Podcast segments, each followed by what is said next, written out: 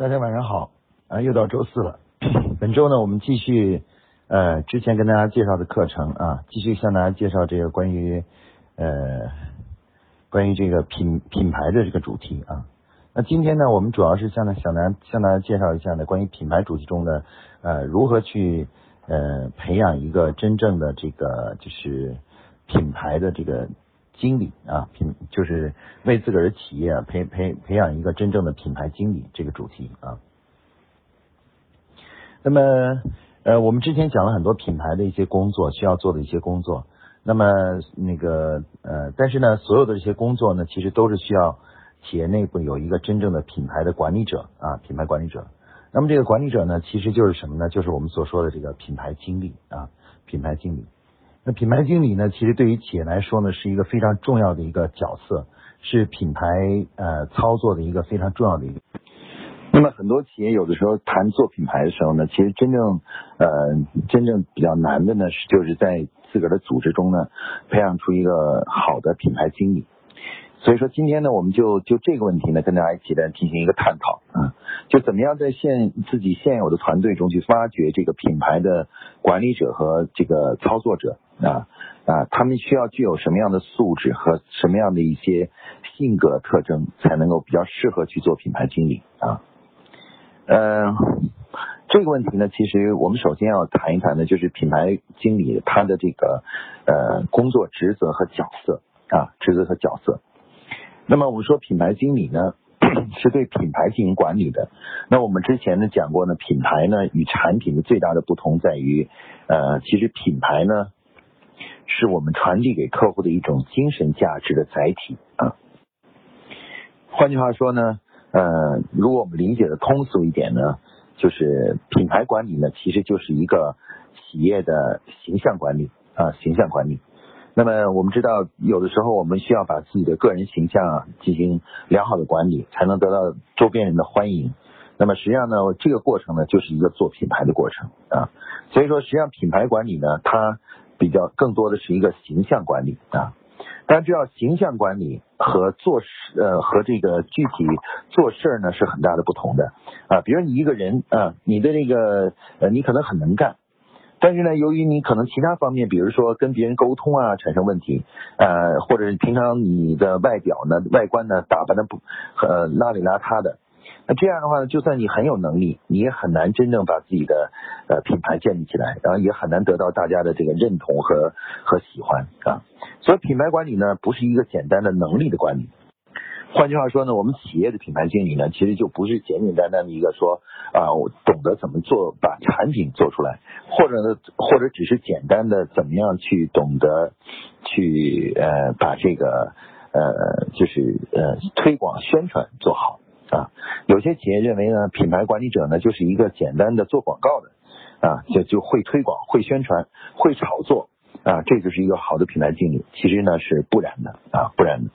那么一个一个好的品牌经理呢，其实有有很多很多需要啊做的工作啊，比如说呃，在宝洁对于品牌经理的职责的定义中呢，呃，它包含了什么呢？包含了比如说第一个，在内部啊这个去推广宣传品牌思想，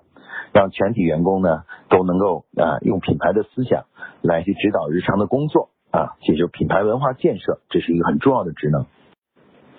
第二个呢，要管理好呃产品推广啊、促销啊，还有销售以及生产啊，这他们之间的这个组合，控制好他们的质量，保证所有这些工作呢都和品牌工作呢具有一致性啊，一致性啊啊。比如第三呢，是这个品牌经理呢还要去善于与这个上层啊，以及包甚至有的时候是是包含一些投资者进行沟通啊。为品牌呢去争取这个必要的资源啊，品牌建设资源啊，也就是要能说服自己的上级，说服投资者愿意为品牌而去投入啊，投入。那像这个呢，就是呃，也是品牌经理要做的事情。同时呢，品牌经理还有一个职能呢，就是什么呢？就是他必须要能够呃培养呃产品经理，培养和指导自己的产品经理啊，保证他们能够啊能够很快的成长起来。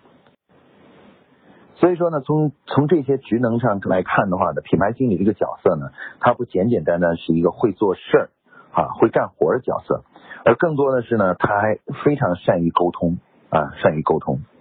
因此呢，我们说呢，品牌经理呢，呃，这个角色呢，他实际上是一个对情商和智商呢都有比较高的要求的啊，这么这么一个角色。呃，比如说呃，一个优秀的品牌经理，他会知道，他会观察自己公企业上的产品或者推广，或者是选的这个明星，他会知道什么是合适的啊，合适的这个明星啊，什么样的明星真正能够和品牌的这个感觉是一致的啊，感觉是一致的。所以说，我们认为啊，这个一般来说呢，呃，相对来说，情商比较高的人啊，比较适合做品牌经理啊。这个智商比较高的人呢，是可能更适合于做产品经理啊，因为研究产品啊，它是需要智商的啊，需要各方面的协调，当然也需要情商。我我只是相对来说啊，我说这个在你的团队中，比如有一个人情商很高，那这个人呢，其实呃去做这个呃品牌呢，是这个会比较合适一些啊。那平常我们一般在呃工作中呢，怎么样去观察周边的同事，看他们谁可能更适合做品牌品牌经理呢？呃，有这么几点啊。第一个呢，就是从性格的角度上来说呢，这个呃愿意跟周边的人沟通啊，同事关系非常好啊，这样的人呢，可能就是一个值得去考虑作为品牌经理的候选人的啊。为什么呢？因为嗯。自我形象的打造，它就是一种品牌建设的过程。那如果一个人连自己的形象都无法打造好，你让他去做一个品牌的时候，我相信他也很有很小，只有很小的几率能够真正能够就是呃把这个品牌做好啊，因为他都不，他平常在日常连自我的品牌都不一定能经营的好。那么一般来说，我们在一个一个企业里面呢，啊，受到大家的欢迎，受到呃同事以及领导的喜欢，啊，大家都觉得这个人不错的人呢，其实这个人呢，应该说他是比较会经营品牌的，啊，我们不管他到底工作到底是呃其他方面，但是就从品牌经营的角度上来说，我他一定是用心去经营了自己的形象，啊，经营了自己的行为。然后呢，这个取得了周边人的喜欢，而品牌建设呢，其实就是我们要通过各种方面的宣传啊、产品啊的经营，获得消费者的喜欢啊，消费者的喜欢。所以说呢，我一般呃认为啊，观察一个一个人是否做品适合做品牌经理啊啊，首先呢，我要看嗯，在整个公司里谁的这个哪哪个员工的这个个人品牌形象做得很好啊，比如大家都认识他，而且很多人都去对他的评价都不错，而且都很喜欢他。啊，那这样的人呢，其实就是说明他在过去呢已经开始尝试的对自我品牌形象进行了管理啊。那么一旦这样的人被选中以后呢，让他来管理公司的这个品牌的时候呢，哎，他其实呢就会呃也会啊，就是把像管理自有品牌一样去管理我们的品牌啊。那么我认为这一点呢呃也是非常重要的啊，非常重要的。有的时候我们经常会选择一些呃。呃，就是比如说，呃，智商比较高的，或者是说原来职位很高的啊，那什么的啊，但是这些呢，我认为都不是判断这个就是品牌经理的标准啊。一个好的品牌经理呢，首先要一定要能够自己能得到他人的欢迎啊，这是这点是一个非常重要一点。如果他能够就平常工作中就已经能够呃这个就是受到他人的欢迎的时候呢，哎，如果做我们自己的品牌呢，我认为成功概率呢会相对比较高一些啊，相对比较高一些。那另外呢，我觉得还有一个就是呃，还有一个这个要求啊，对品牌经理的要求，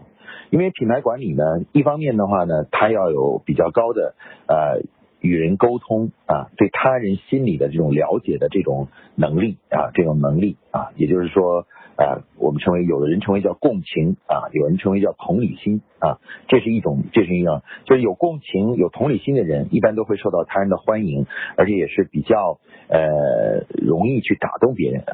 会怎样去打动别人啊？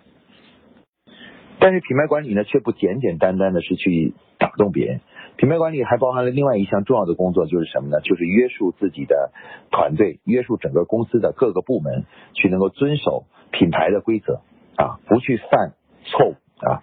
因为呃，管自己的时候好管，但是如果你管一群人，那你面临的问题就是必须你你一定要能管得住大家，管得住这些人，让大家都不轻易的去违反这个违反公品牌的一些原则啊。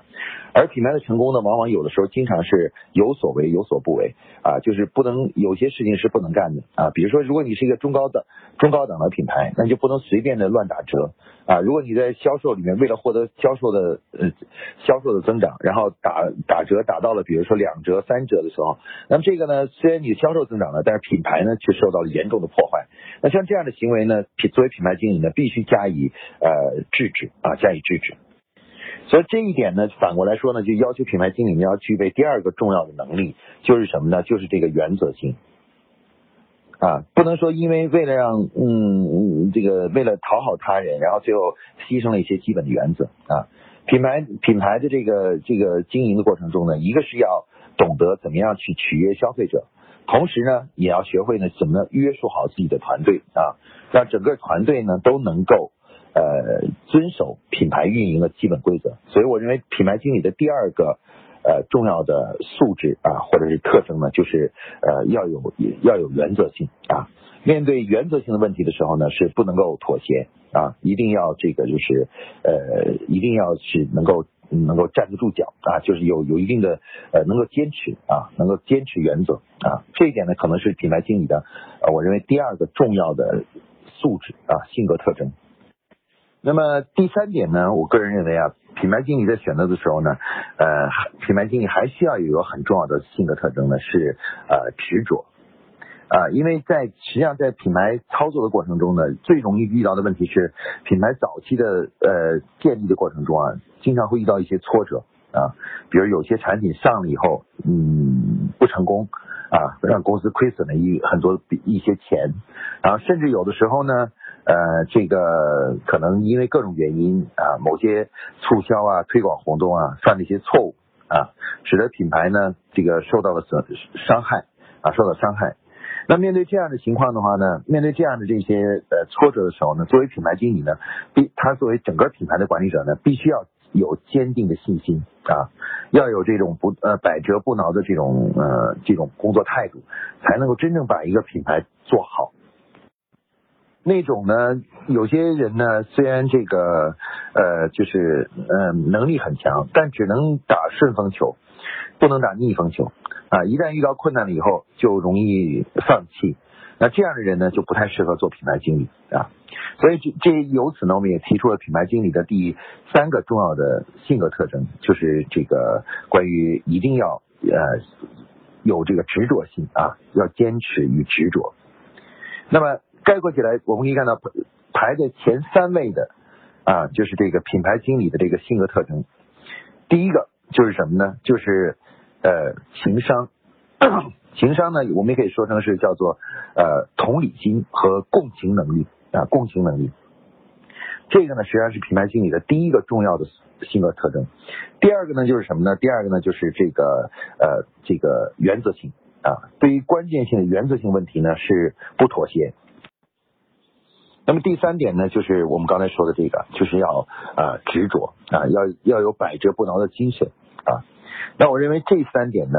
可以作为大家今后在选择企业内部的这个呃品牌经理的这个一个基本标准啊。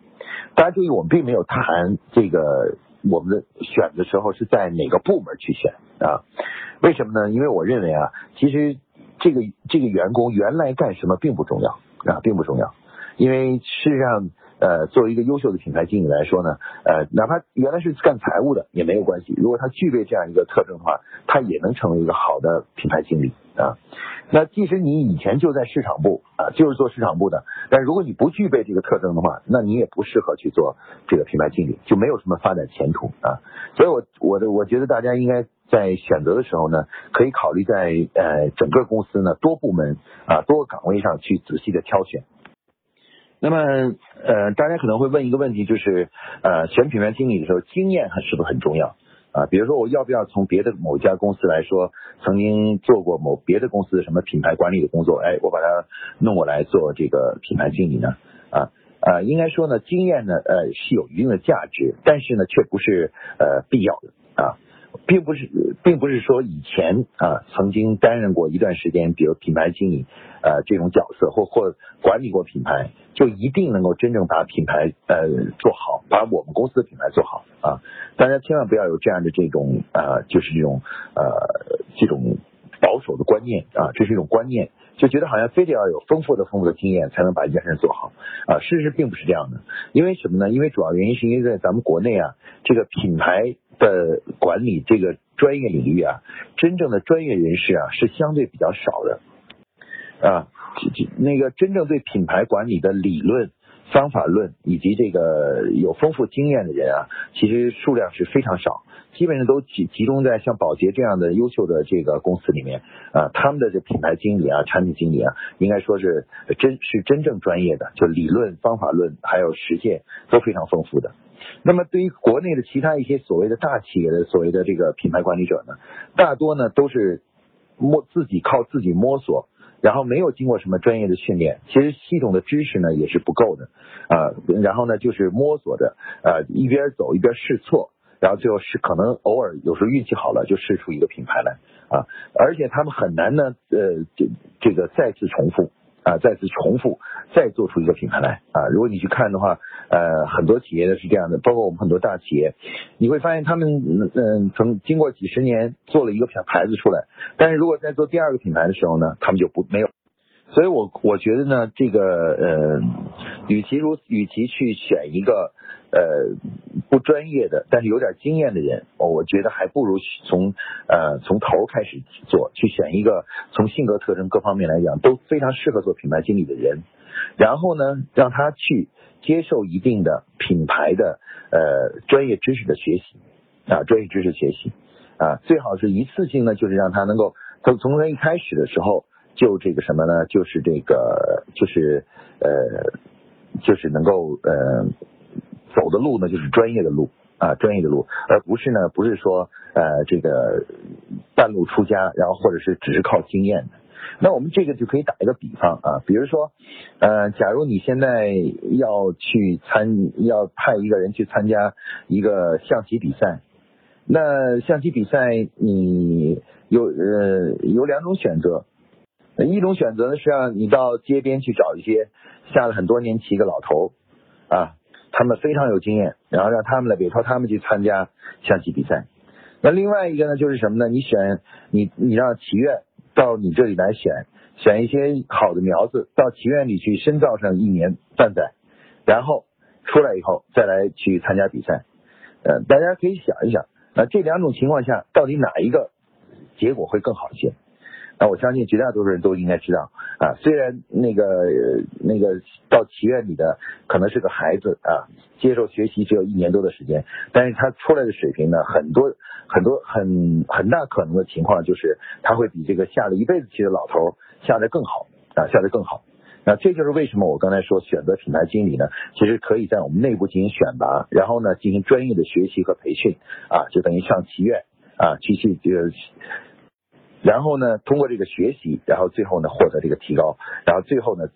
反而这个能够成为今后呢企业的一个真正的啊长期能够呃呃专业的这么一个品牌经理啊。我个人认为呢这样是最理想的啊，这样最理想的。当然，这里面就是一定要是呃有一个前提条件，就是呃当你选对了这样的人的时候啊，可能你需要花一点耐心去让他去学习，呃给他时间去学习啊，而不是说呃来了以后啊嗯不学习马上就去就去呃就去做品牌，那因为不经过任何学习，没有掌握专业知识的话呢，就算他的素质再好啊，就像一个战士，没有经过一定的训练啊，虽然他的这个。非常适合做一个是可能成为一个优秀的战士，但如果没有经过这个仔细的训练的话呢，最后的结果呢是呃他也没法真正啊为企业真正打造出一个品牌出来。所以说，企业家应该如果要想有大家想做品牌的话呢，其实从现在开始呢，就应该马上啊，在公司内部呢物色一两个适合做品牌的人啊，把他们送出来呢，去参加一些专业的学习啊，比如说参加一下这个品牌